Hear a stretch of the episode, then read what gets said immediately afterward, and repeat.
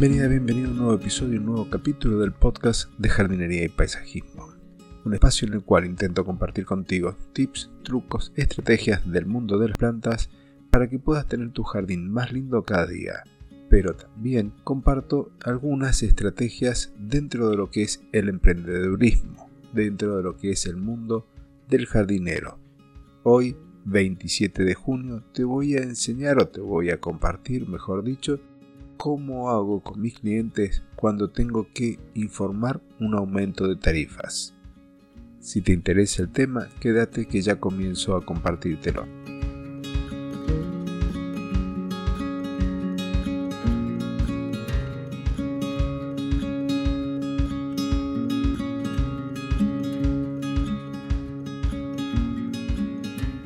Normalmente tenemos dos tipos de relaciones con nuestros clientes al momento de facturar aquellos en los que tenemos un contrato donde especificamos nuestros ajustes, cómo se van a ir dando, cómo se va a ir dando ese monto a lo largo del año, porque bueno, a diferencia de algunos países, nosotros sufrimos una importante inflación a lo largo de todo un ciclo y además de eso se suman devaluaciones de nuestra moneda, con lo cual nuestros costos no pueden ser los mismos, no son los mismos a lo largo de todo un año.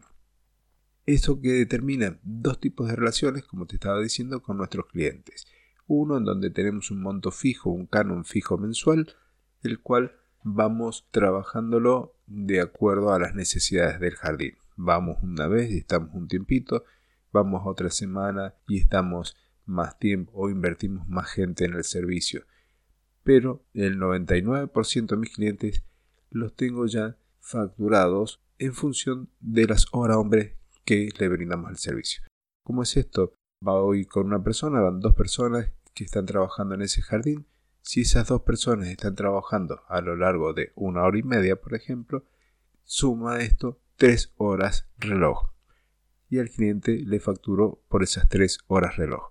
¿Por qué terminé así? Porque hay clientes que me decían, no, mira, yo quiero que me digas cuánto me sale para cortar y bordear el césped.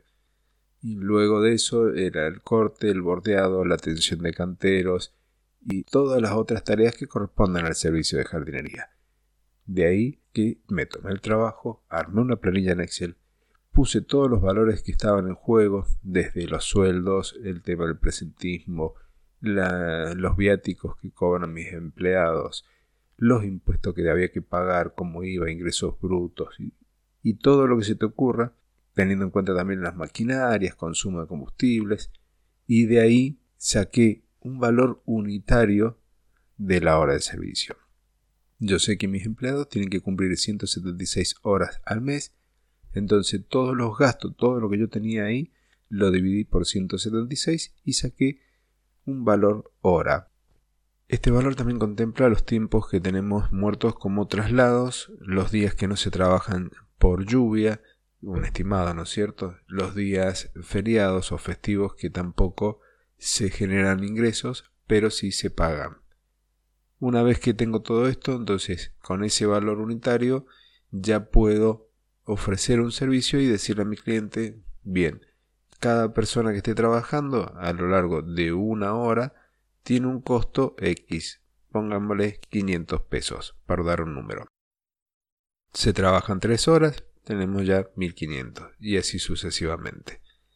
Cuando nosotros tenemos estas relaciones con nuestros clientes de servicios, hay una modalidad entonces con contrato donde estamos nosotros ya previendo este tipo de situaciones, donde las escalas salariales homologadas son las que van a estar manejando la aguja del el valor de la hora del servicio. En los casos que no tenemos este tipo de, arreglo que es muy conveniente, ya tenemos un poco más de trabajo al momento de justificar ese valor nuevo del servicio, de ese canon que estamos nosotros cobrando.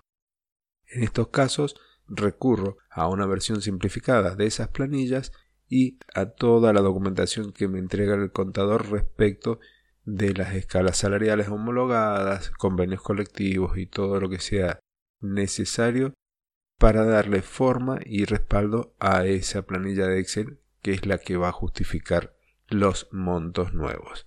De todos modos, no siempre son suficientes, los valores terminan siempre siendo retocados en desmedro de, de la ganancia nuestra.